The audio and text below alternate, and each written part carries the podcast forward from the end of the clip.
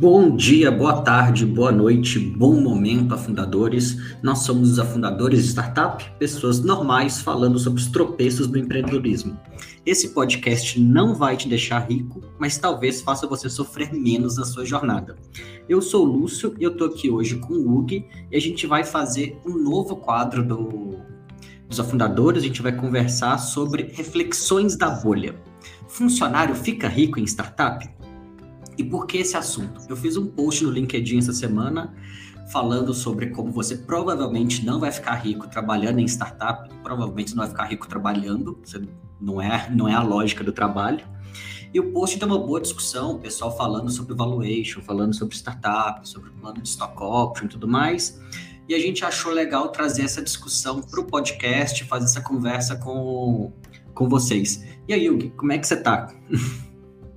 Tudo certo, Lúcio. Curtindo o feriadão. E foi bem interessante essa polêmica no LinkedIn essa semana. Assim, não foi uma grande polêmica, né? Teve uma postagem que um, um exemplo lá de stock options da Microsoft. E aí a gente falou sobre isso e depois foi, fez uma provocação, né? E a galera começou a debater, e eu acho que esse é um debate bem.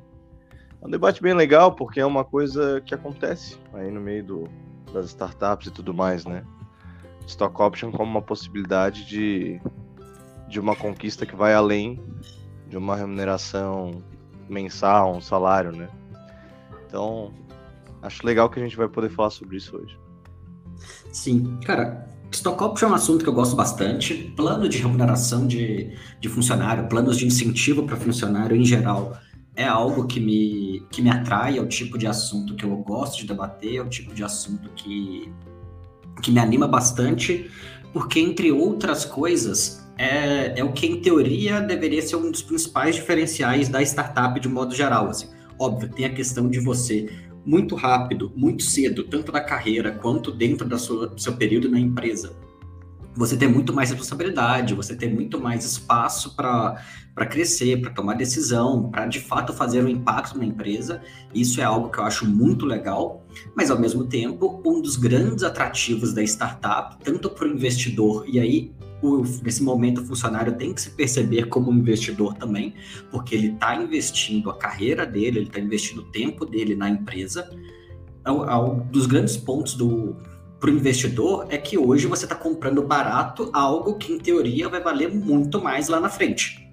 Então, para o funcionário, a partir do momento que ele está se sujeitando a, ter, a estar num ambiente muito mais arriscado, estar num ambiente com ritmo de trabalho muito mais intenso do que normalmente seria numa empresa tradicional. A gente tem que lembrar que startup, em geral, demanda um volume de trabalho, demanda um volume de atenção muito maior do que trabalhar numa empresa, numa empresa tradicional. Vamos colocar a empresa tradicional aqui de modo, de modo geral, qualquer grande corporação.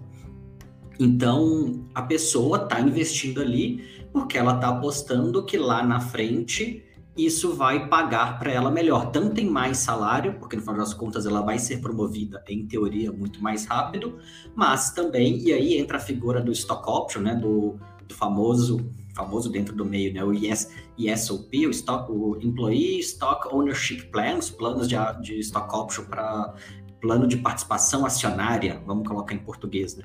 Para uhum. funcionários, que são que é essa remuneração atrelada ao valor futuro da empresa, que é você ganhar como parte do teu pacote de salário, do teu pacote de remuneração, um salário, talvez um bônus ali por meta, um bônus por desempenho, de acordo com as suas funções, e mais a chance de ter uma participação da empresa, que caso a empresa seja vendida lá na frente, abra o capital na bolsa, tenha algum evento de liquidez, você ganhe uma quantidade de dinheiro que vai te deixar, obviamente, muito mais tranquilo na, na sua vida por isso.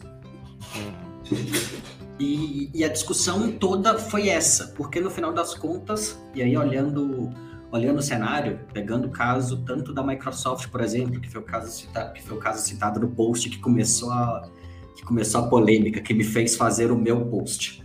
Uh, alguém pegou e citou o caso do Steve Ballmer, que nem foi um dos primeiros funcionários da Microsoft, ele entrou na Microsoft já tinha 3, 4 anos de, de vida, e hoje ele é bilionário por causa das ações que ele tem da, da Microsoft.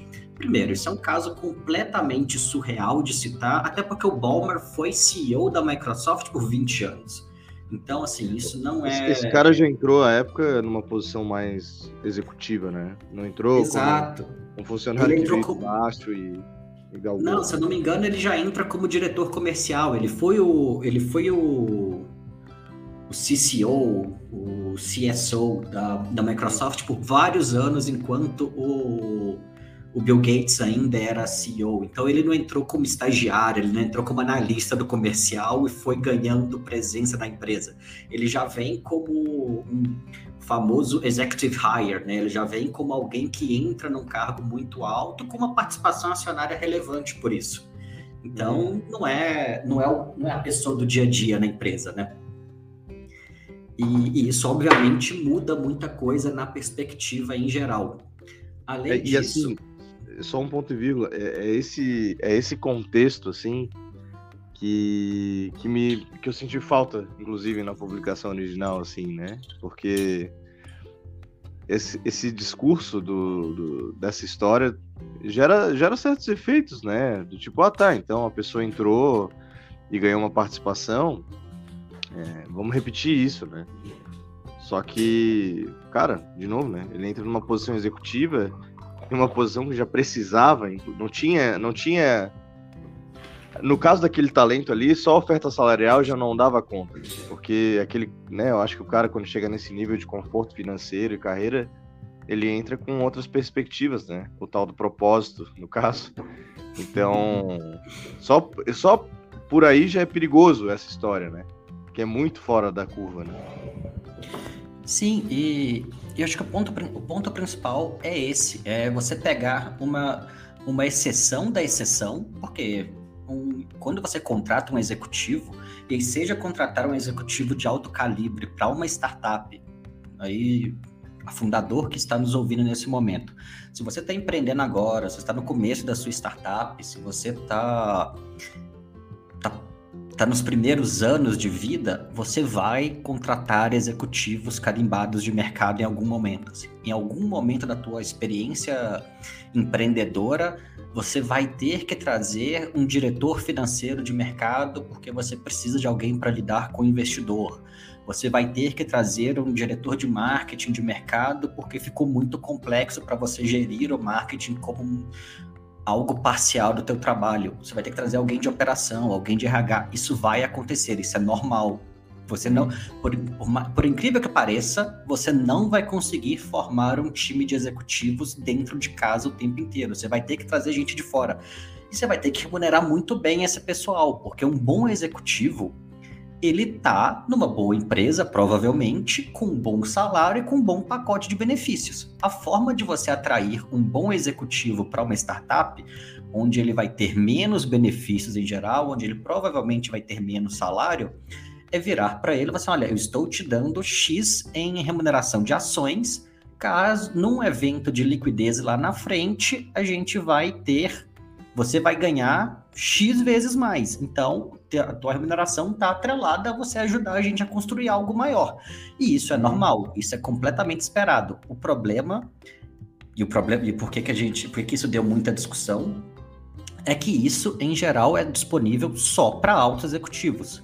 Por, pegando o caso, o caso da 99, por exemplo, que é um que eu conheço mais de perto. A 99, quando foi quando foi vendida completamente para para Didi, tinha quase já estava na casa dos mil funcionários. Mais uhum. ou menos 50 pessoas tinham tinham participação acionária, fundadores inclusos. Contra, considerando todo mundo que foi contratado no, na, nas últimas rodadas ali, executivos que vieram a peso de ouro para a empresa, inclusive. Então, é menos de 5% da empresa que tinha alguma alguma participação acionária. Até pegando um outro caso, estava tava procurando matérias para falar sobre o assunto. A Acreditas criou agora, tem um ou dois anos, se não me engano, um programa de, de participação acionária para funcionários. A empresa já tinha mais de 400 funcionários nessa, nesse momento. Hum. E até então, só o time executivo tinha, tinha stock option. Não era algo. Então, vamos colocar um time executivo ali de 10, chutando alto 20 pessoas, a gente volta de novo para o número dos 5% dos funcionários que tem, que tem participação acionária, que tem alguma coisa a ganhar quando, a empresa bate um, um, valor de mercado alto, quando ela tem um evento de liquidez. Então, assim, não é, não é algo que está disponível para todo mundo, não é algo que, que pode servir de atração para pessoas normais irem trabalhar em startup, por assim dizer. O, o time de gerência média para baixo coordenador, analista, o nosso jovem afundador que, tá, que, tá, que se graduou agora um, dois anos e está tendo as primeiras experiências no mercado de startup, essa pessoa provavelmente não vai ter, um, não vai ter como parte do salário dela um plano de opções de ações como, como remuneração. E esse é o problema. É, uma coisa que eu vi na experiência prática, né? Trabalhando em aceleradoras e tal, eu, eu, e tu, Lúcio, a gente atua em. Eu atuei, tu ainda atua em aceleração, né? E a gente recebe várias startups ali em momentos distintos, mas tentando virar o jogo, tentando montar bons times e fazer boas vendas e tal. Então, é... uma coisa que acontece bastante é ter esse tipo de debate, né? Quando, quando usar essa opção do stock option. Eu vejo que tem aquele stock option que a pessoa, que o, que o grupo de fundadores oferece a quem já tem um percurso, uma trilha e comprovadamente tem aquela competência técnica e, e, que não consegue remunerar, né? Ou tem aqueles que ganham no percurso de um trabalho, que acabam que não são ex exatamente as pessoas que possuem a exímia qualificação técnica e entrega, mas que acompanham o percurso desde o zero e viram pessoas de confiança e desenvolvem uma habilidade que está muito alinhada aos objetivos da empresa, né? É, ele sabe fazer do jeito que a empresa gosta que faça, né? E aí no, no nesse caminhar do tempo ele acaba virando um ativo e, e, portanto se torna merecedor de um stock option, né? Acho que são os dois cenários, né? Aquela postagem falava do primeiro cenário, mas dava uma ideia dos dois, né? Mas na verdade não. É, e essas histórias é que eu sinto mais falta. Dos cenários onde a pessoa já estava um tempo e teve um stock option bom e, e aí virou algo, né? Acho que isso aí já é uma coisa que fica, né, para os afundadores de primeira viagem. Né? A gente tem esses dois cenários de stock option, não só Sim. aquele lado executivo. Né? Exato. E stock option entra como uma parte de, de, hoje em dia, como uma parte de atração mesmo, assim. Considerando, por exemplo, a gente já fez um episódio falando sobre a famigerada bolha dev, né, sobre como tá difícil contratar desenvolvedor. E isso sempre foi um ponto, sempre foi um ponto discutido, assim, desde que eu me entendo por gente, tem a, tem a discussão sobre se você conseguiu tirar um desenvolvedor do Google não é porque o cara ou gostou muito do teu, do teu projeto e aí ele não está saindo necessariamente pelo dinheiro, ele está saindo pelo propósito, entre aspas, ou era alguém que o Google não fazia questão de manter. Porque se for, no final das contas, se for bater ali real por real, nenhuma startup consegue competir com o Google para contratar e manter alguém dentro do time. O Google consegue pagar salários absurdos, porque Google fatura uma quantidade de dinheiro, de dinheiro absurda. Mas hoje, para você atrair um dev para sua empresa, Stockholm, se o seu projeto for bom, se sua, sua estrutura for boa, se o mercado for bom, se você de fato tiver potencial e o dev gostar dessa ideia, o funcionário de modo geral, mas pensando em dev porque é um mercado muito mais aquecido, né? Você pode e deve usar Stock Option como uma forma de, de atrair esse, essa pessoa. Na, nas últimas startups que eu passei, a gente tinha isso muito claro, que oferecer um percentual de, de ações para o funcionário era uma forma de não só atrair, mas principalmente de reter esse funcionário. Então, pegamos pessoas-chave dentro da, dentro da empresa e montamos um plano de ações, falando assim, olha, estou te dando tal percentual da, da empresa. E aí, sincera, do meu ponto de vista, sinceramente, esse é, a, esse é o jeito pior de fazer, porque eu não gosto de falar stock option em percentual. Eu não gosto de lidar com, eu não gosto de lidar com startup olhando para percentual, porque quando você começa a falar, ah, a gente tem 100% da empresa, eu tô te dando esse esse tijolinho aqui, esse pedacinho, você trava muito o, o mindset em cima da em cima do percentual de modo geral. Esse percentual, obviamente, conforme você vai diluindo, conforme vai entrando investidor e tudo mais, o percentual vai ficando cada vez menor, porque a lógica é o percentual, o percentual que você tem para distribuir até ir reduzindo ao longo do, ao longo do tempo.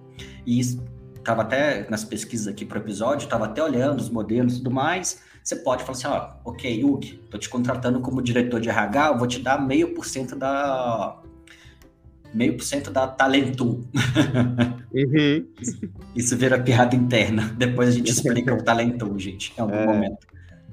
É, mas estou te dando meio por cento porque você vem assim, nosso valuation já está tanto e tal, então você tem meio por cento da empresa. Eu prefiro sempre falar em termos de quantidade de ações que eu estou te oferecendo e o valor que essas ações têm hoje no mercado. Então, por exemplo, a Talentu a gente já está Series A ali, já levantamos, a empresa vale, está no valuation de 20 milhões de reais e tem 10 milhões de, de ações emitidas. Então, cada ação vale dois reais. Assim, o que você está vindo de mercado, você tem um, um, perfil muito bom, eu não consigo pagar teu salário hoje em, em dinheiro, sendo bem sincero. Então, vamos fazer assim, você, se você estivesse no mercado, você está ganhando X seja lá o valor que seja que seja X. Você merece todo o dinheiro do mundo deixando isso bem claro. Então, o que eu vou fazer? Eu vou te dar um salário bom, que é ok, mas não é um, o salário que você ganharia como diretor de RH na Unilever, por exemplo. Mas nessa diferença entre o que você ganharia e o que eu tô te pagando, vamos colocar, sei lá, dá 10 mil reais por, por mês. Eu vou te dar um, vou te dar um múltiplo de três vezes esse, o que você está perdendo de salário, então vou te dar 30 mil em ações por mês. Você vai ganhar todo mês 15 mil. Todo mês que você ficar aqui, você vai ganhar 15 mil ações, que hoje já valem 30 mil reais, mas a gente já está olhando para uma próxima rodada que vai levar o nosso valuation de 20 para 100 milhões de reais. Então, a gente vai emitir mais ação e tudo mais, cada, mas aí cada ação nesse processo vai começar a valer cinco reais. Então, se até o final do, do teu período aqui na empresa, em cinco anos, você ganharia 500 mil ações, estou fazendo uma conta completamente de padeiro aqui, gente, não tô... Mas você vai sair é, no final de cinco anos com dois mil, pelo menos 2 milhões e meio de, de ações da empresa. 2 milhões e meio de reais em ações da empresa. Então é essa lógica que eu estou te dando. Ao invés de te pagar 100 mil reais a mais por ano, eu vou te dar ao longo de cinco anos 2 milhões e meio de reais, que obviamente deixa a tua situação bem mais confortável do que a, a do que o salário que você deixou de ganhar. Fica muito, pelo menos do meu ponto de vista, fica muito mais claro para funcionário o que está o que tá acontecendo, né? É, joga, joga, dá uma perspectiva diferente, né? Tira a pessoa, inclusive, eu fico pensando dos efeitos, psico, dos efeitos psicológicos disso tudo, né? Porque no momento que fala-se muito em gamificação, né? No momento que a pessoa está ali trabalhando uh, e ela recebe uma possibilidade, digamos assim, toma aqui essas ações que e esse, e esse esquema de coisas que só vai melhorar de acordo com a tua dedicação, o teu empenho. Aí isso de fato gera a cabeça de dono, né? Cabeça de dono que às vezes as pessoas pedem na, em todo tipo de contratação. É, é, eu acho que esse é o contexto adequado, né? Isso dá um senso de, dá um senso diferente na jornada. E é bom, né? O que até me faz é, querer te fazer uma pergunta, Lúcio, assim, por causa dessas postagens de LinkedIn, de debate. Queria te perguntar honestamente, assim, tu é um cético em relação ao Stock Option Plan? Tu acredita? Tu acredita com algumas ressalvas? Qual é a tua posição, assim, sobre isso? Tu acha que é ilusão ou não? Né? É coisa de bolha ou não? Cara, não acho que é coisa de bolha. Eu não sou necessariamente cético em relação a, a modelo de, de stock option. Eu acho que ele, no Brasil principalmente, pelo que eu acompanho, pelo que eu vejo, pela, pelas startups que eu participei e tudo mais, ele ainda é muito restrito. Então, quando eu estava na, quando eu estava na Alemanha, por exemplo, o número de pessoas dentro da empresa que tinha algum tipo de, de participação acionária era maior. Na lógica dos Estados Unidos, esse número costuma ser maior também. No Brasil, a média é isso ficar extremamente restrito a, a pouquíssimas pessoas dentro da, dentro da empresa. Você trava, você trava isso a um, a um nível gerencial, a um nível de gerência de alto alta gerência, né? Vamos colocar assim, tipo gerente, diretor para cima. Você não liber, você não disponibiliza plano para plano de stock option para todo mundo. Então, você pega, você pega startups no Brasil em geral são muito focadas em modelo de negócio. pouquíssimas startups no Brasil são focadas em criação de tecnologia de fato. Então uhum. você tem times operacionais muito grandes, você tem um time de atendimento, um time comercial muito grande, e o time tech não é que ele é pequeno, mas ele em geral não é o core da empresa em número de funcionários, em quantidade de até de investimento mesmo que está sendo feito no, na contratação. No Brasil, né? E, no Brasil, no Brasil. Esse pessoal, em geral, pouquíssimas pessoas de um time comercial, de um time de operações vão ter acesso a. É, operações, estou colocando atendimento ao consumidor, estou colocando toda a parte de saque da empresa. Esse pessoal, em geral, tem pouquíssimo acesso a plano de stock option. Por mais que eles. E aí, assim, meu momento revolta é. Eu acho muito engraçado quando eu vejo funcionários sem stock option comemorando o fato da empresa virar, virar um unicórnio. Bicho, hum. você, não, você, tem, você não tem um real de ação, assim. Que diferença faz para você o valuation da empresa? É igual o pessoal discutindo. E aí, pessoal discutindo queda de valor de ação da empresa na bolsa. Não faz a menor diferença na tua vida. Depois que, depois que a empresa abriu capital e recebeu o dinheiro da, do IPO, que aquilo bateu na conta da empresa, a venda daquelas ações iniciais, se a ação está valendo 20 ou está valendo 50, no dia a dia da empresa não muda nada. Uma empresa extremamente lucrativa, com os investimentos certos, com uma gestão maravilhosa, pode estar tá tendo uma queda de valor por assuntos completamente aleatórios ao dia a dia da empresa.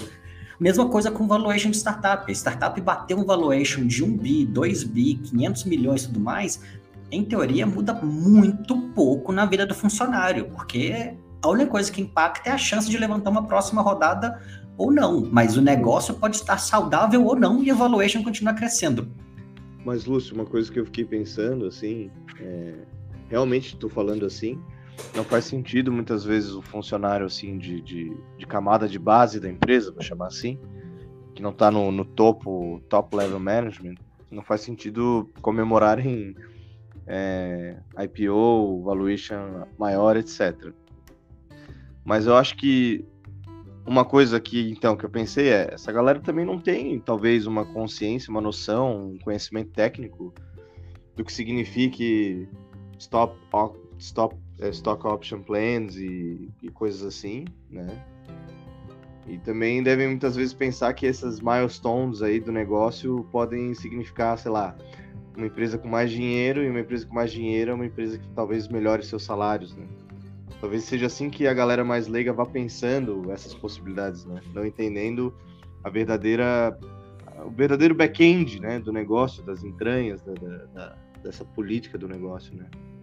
O que, que tu acha? Isso, faz, isso, faz, muito sentido. Isso faz muito sentido. Nunca tinha parado de assim, e assim, tu, tu, saca, tu, tu, saca meu ponto? Tipo, eu fiquei pensando se eu falei besteira, mas o que eu quero dizer assim é que a grande temos uma empresa aí de 100 pessoas.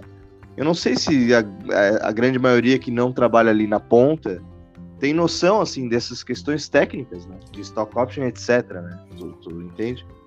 Sim, sim, sim. E, cara, isso me lembra uma vez, assim, uma das minhas primeiras experiências em, em startup, que a startup tinha acabado de, de receber uma, uma rodada grande de investimento e tudo mais, e meu eu entrei na startup pouco depois, eu fui um dos primeiros, uma das primeiras pessoas contratadas depois que a, que a startup captou a, captou a rodada, e aí conversando, um dia almoçando com o meu chefe, ele putaço, porque quando a empresa vai anunciar a rodada, falar todos os planos de investimento, todos os planos de expansão, a maioria, do, a maioria dos funcionários com uma cara assim, ah, legal, bacana.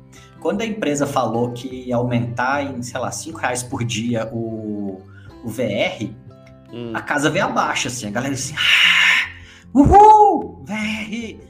Ele, uhum. ele puto com isso, porque enquanto eu tava falando de um plano de investimento, todo mundo batendo palminha meio sem graça, tipo, ah, legal. Quando uhum. aumentou o VR, a galera foi a, foi a farra. É, porque tocou na vida delas, né? Tocou na vida delas.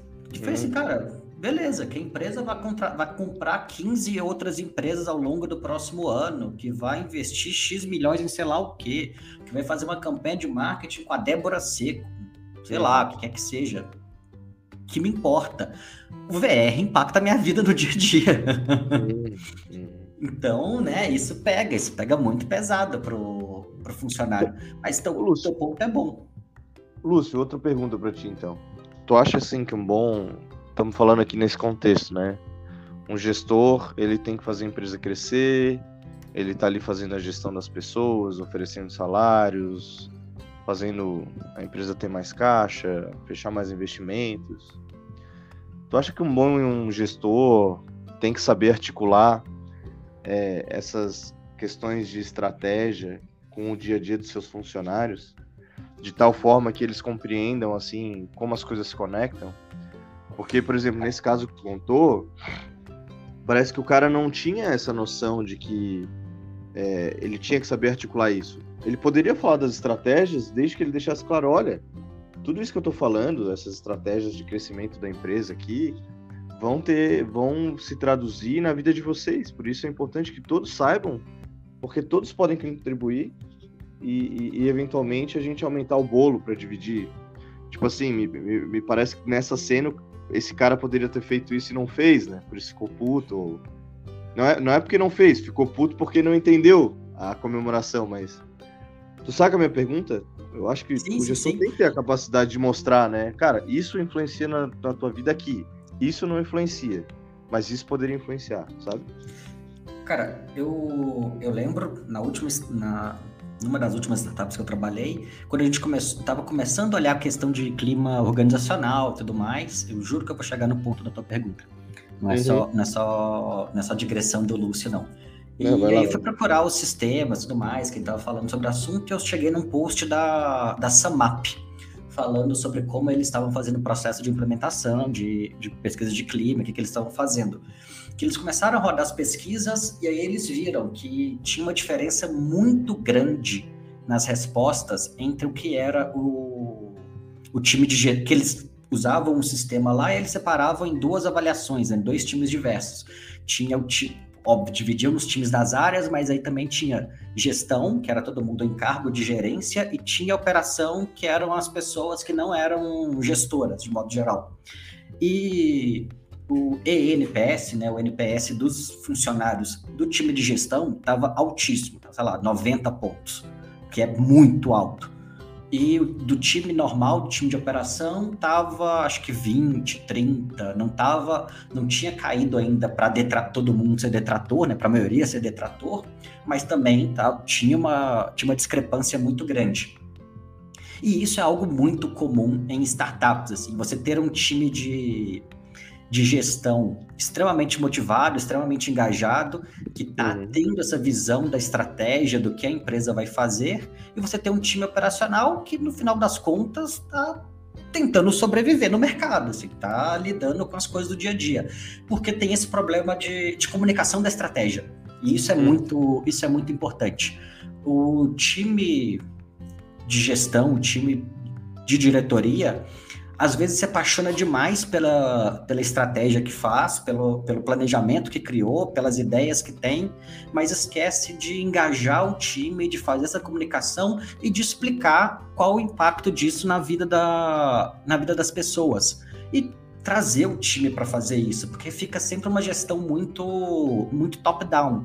Cara, eu planejei isso e vocês vão fazer o que eu planejei. Até como crítica, trazendo aqui meu lado acadêmico para coisa, todo hum. mundo trabalha. O, o Porter é muito famoso no meio de, de administração, no meio de planejamento estratégico, e essa visão é muito uma visão do Porter sobre como a estratégia funciona. Você tem ali um time de estratégia, você tem um time de gestores que vai montar a estratégia juntando dados de mercado, mas vai montar a estratégia a portas fechadas e você repassa a estratégia para o time e fala assim: olha, beleza, Hugo, você é o diretor de RH, você vai planejar a estratégia de RH, você vai pegar teu time depois, você comunica o que vai acontecer e acabou, não tem espaço para discussão.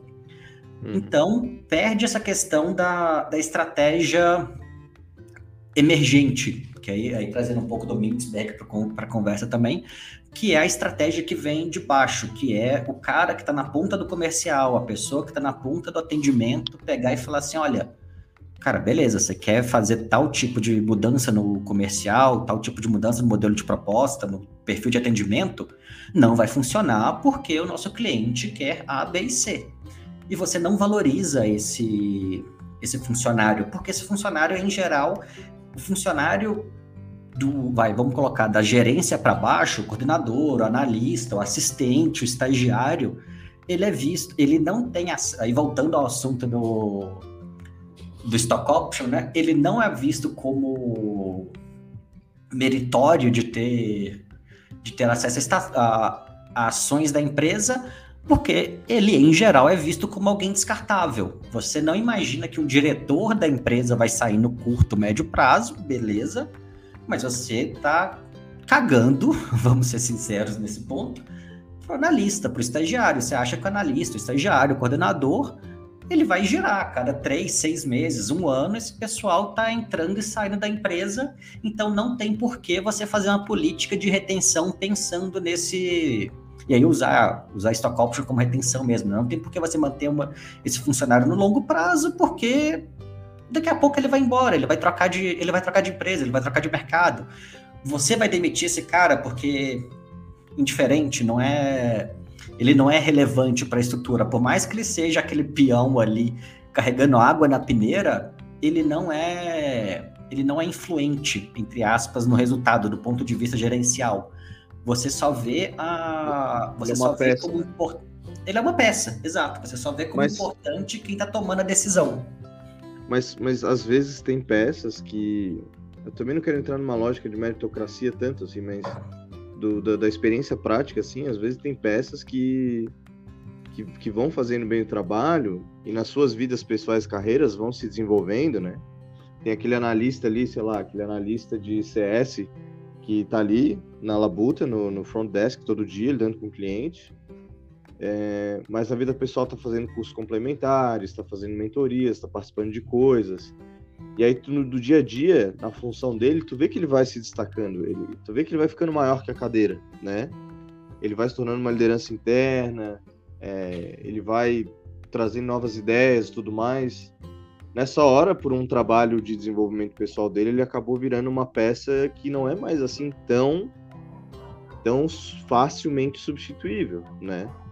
E aí nessa hora, é, se o gestor tá ligado, ele começa a ver que, que opa, peraí, é, aqui talvez valha um investimento. E aí às vezes é um aumento de salário, às vezes é uma promoção e às vezes para dar mais gás é um stock option, vamos dizer assim, né? Ou seja, também eu acho que acontece isso, né, Lúcio? Não é que todo gestor também é cruel de só olhar e dizer assim, não, tudo aqui é substituível. Ele tá de olho também naquelas peças que vão sobressaindo, não?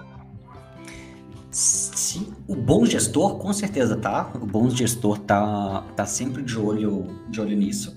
Um, um caso clássico, assim, que é bem. que é muito hum. citado, inclusive pelo, pelo próprio nesse ponto, é do, do famosíssimo Jack Welch. Jack Welch, assim, mitológico ex-CEO da, da GE, que virou um guru de negócios, escreveu livro tudo mais, assim, importantíssimo. Ele narra, ele tem um livro dele, o Winning, não sei como traduziram para em português, desculpa, que ele narra a história profissional dele, o período que ele passou na GE até virar CEO, como, e depois, enquanto CEO, ele foi CEO da empresa, acho que por quase 20 anos.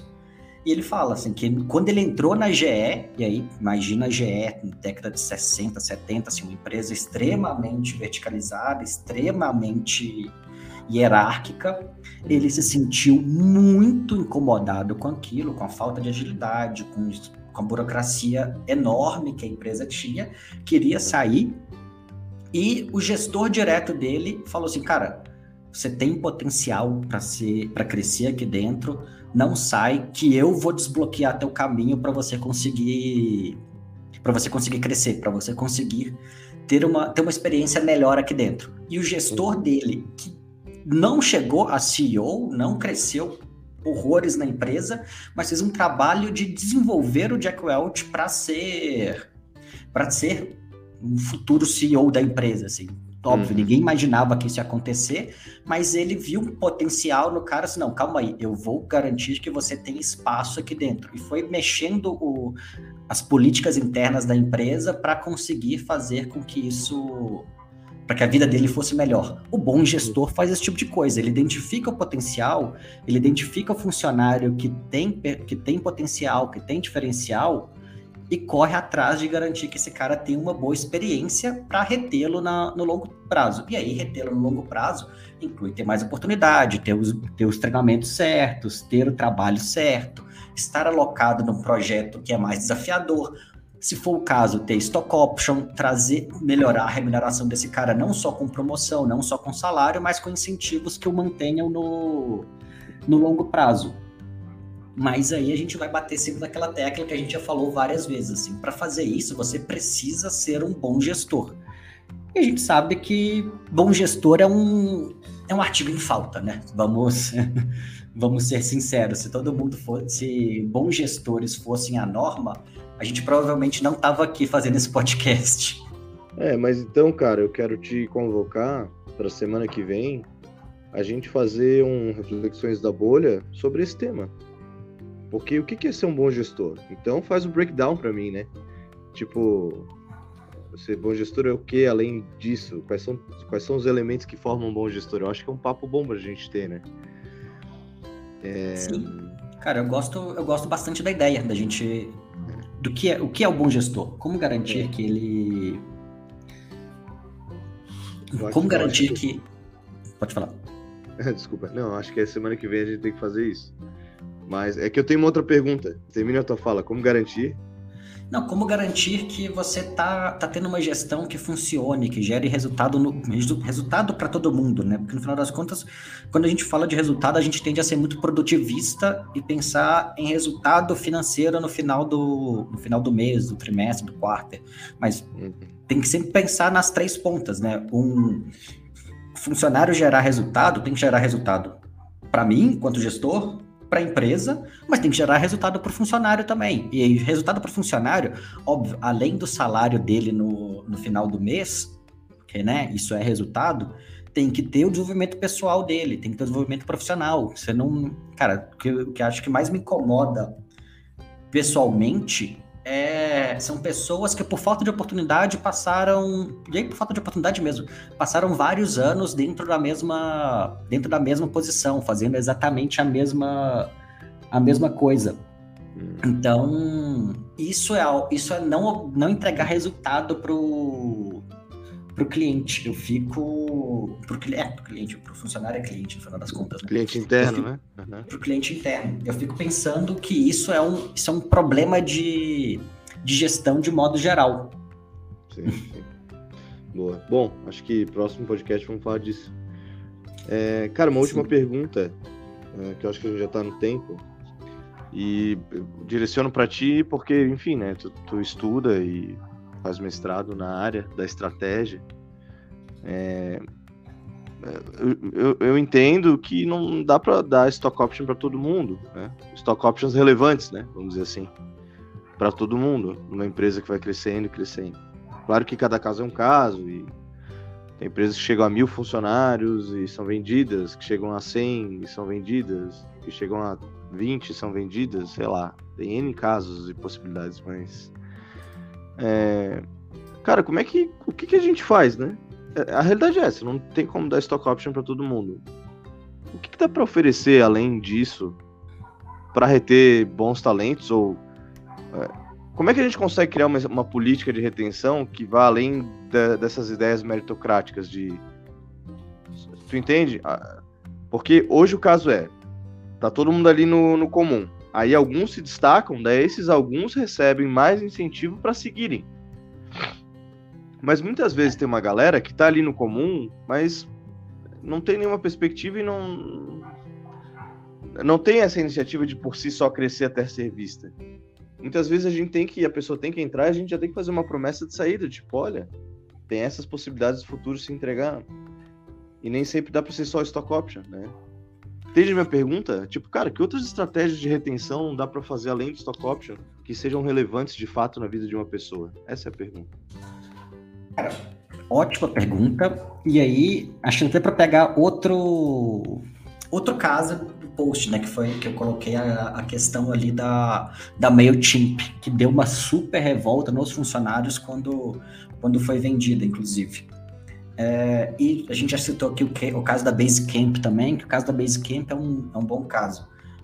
Salário, salário é bom, remuneração futura é bom, tudo isso obviamente é importante, assim, ninguém aqui vai pegar e falar que, ah não, vamos focar, a gente até fez inclusive o episódio falando de salário emocional e benefícios duvidosos, né, uhum. mas tem uma, se não me engano, a Startup da Real já postou isso uma vez, que tem ali, o, nos Estados Unidos, o pessoal fez uma pesquisa sobre a partir de qual ponto o salário deixava de ser, de ser irrelevante, deixava de ser relevante, né, que no Brasil, por exemplo, se a gente for pegar o que é o salário mínimo ali decidido pela, pelo DIESE, como que garante de fato uma vida plena com saúde, educação, lazer e tudo mais, é um salário ali na casa de 7 mil reais que a Husky está tá pagando para os funcionários. Para, de novo, Husky, parabéns por isso. Vocês mandam muito bem.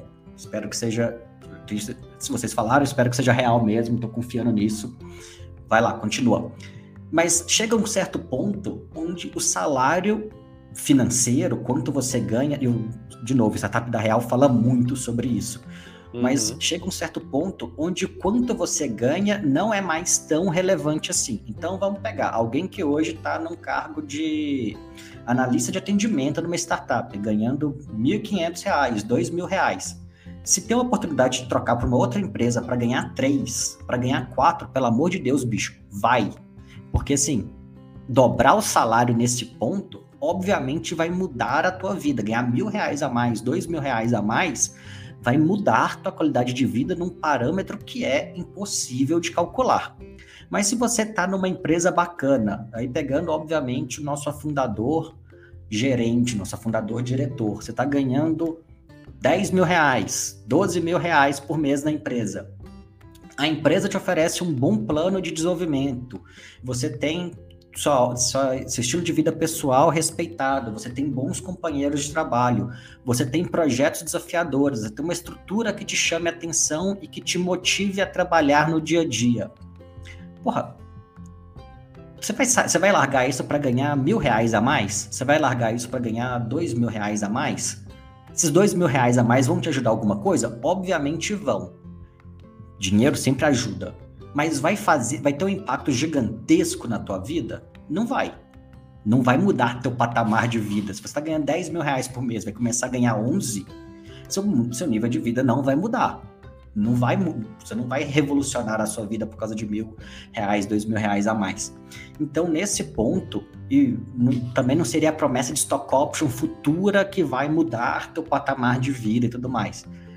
O que aí entra um pouco mais a questão do, do propósito. por mais que eu não goste disso, mas vamos lá. Você está trabalhando num mercado que te agrade, com um perfil de cliente que te agrade, com um modelo de negócio que te agrade, com uma empresa que te chama que te chama atenção, você se sente desafiado e desenvolvido no seu dia a dia. Então, assim, faz todo sentido para você continuar ali, porque o sal... aí entra a questão do salário emocional, porque os outros benefícios fora remuneração financeira, tanto presente quanto futura, te garantem uma estrutura. Então é ter um clima agradável, é ter um plano de desenvolvimento, ter uma estrutura que te permita crescer profissionalmente. E esse é o ponto, assim, você tem que focar nesse tipo de salário quando você, obviamente, está garantindo uma, uma experiência salarial, por assim dizer, que é satisfatória, que te garanta uma qualidade de vida agradável. Uhum. Sim, então é uma, é uma estratégia complexa, assim, né? É um misto de. Porque te ouvindo falar, fiquei pensando. É, as possibilidades de estratégia de retenção, para além do stock option, são então criação de um ambiente que seja humano, confortável, que, que, que, respeite também a realidade das pessoas, é, salários pensados à luz do mercado, uh, desafios à, à, altura do, também do que está pagando, bônus bem pensados. Quer dizer, o gestor tem que saber também utilizar o seu, sei lá, o seu CFO, o seu CPO, no sentido CPO, Chief People Officer, o gestor tem que saber usar aí seus gestores para ajudarem, né, a pensar tudo que dá para fazer, né? Um, um, um, Chief Financial Officer garante ali que tem folha, caixa, faz projeções e diz, olha, tem uma sobrinha aqui, dá para ajustar ali a colar. O chefe de RH vai lá e diz, olha, as pessoas estão querendo mais isso do que, do que aquilo. E aí o gestor vai pensando a realidade sem tanto romance e diz: olha, então faz isso, faz aquilo, que isso aqui é bom para a empresa, é bom para as pessoas, mais pessoas motivadas querendo crescer dentro desse ambiente é bom para a gente, ao mesmo tempo que isso aqui não, não pega tanto nesse, nesse caixa aqui. E aí, ou seja, aquele grande equilibrar pratos, né? Mas que se tu consegue equilibrar aí por uns anos e tudo vai andando, uma hora o retorno vem, né? Eu acho que cara, é um pouco isso. É, né? é isso, assim. É o. É o gestor, CEO, CFO, CPO, o COO, o diretor, o gerente comercial, lembrar que todo time que está abaixo dele tem necessidades, tem problemas, tem, tem aspirações pessoais e profissionais e que o trabalho é parte da realização dessas aspirações. E que às vezes, assim, óbvio, a remuneração financeira futura é importante? É. Mas também tem que isso tem que ser acessível para todo isso tem que ser acessível para todo mundo, cara. Eu sei que não, a gente sabe que não tem stock options infinitas. A empresa em algum momento vai chega num limite ali, mas, hum. porra, se o. Pegando o exemplo que você falou do analista, aquele analista que está lá se desenvolvendo, se estruturando e tudo mais, ele ainda é um analista, ele pode estar no primeiro, segundo ano de carreira, mas ele tem, ele está motivado.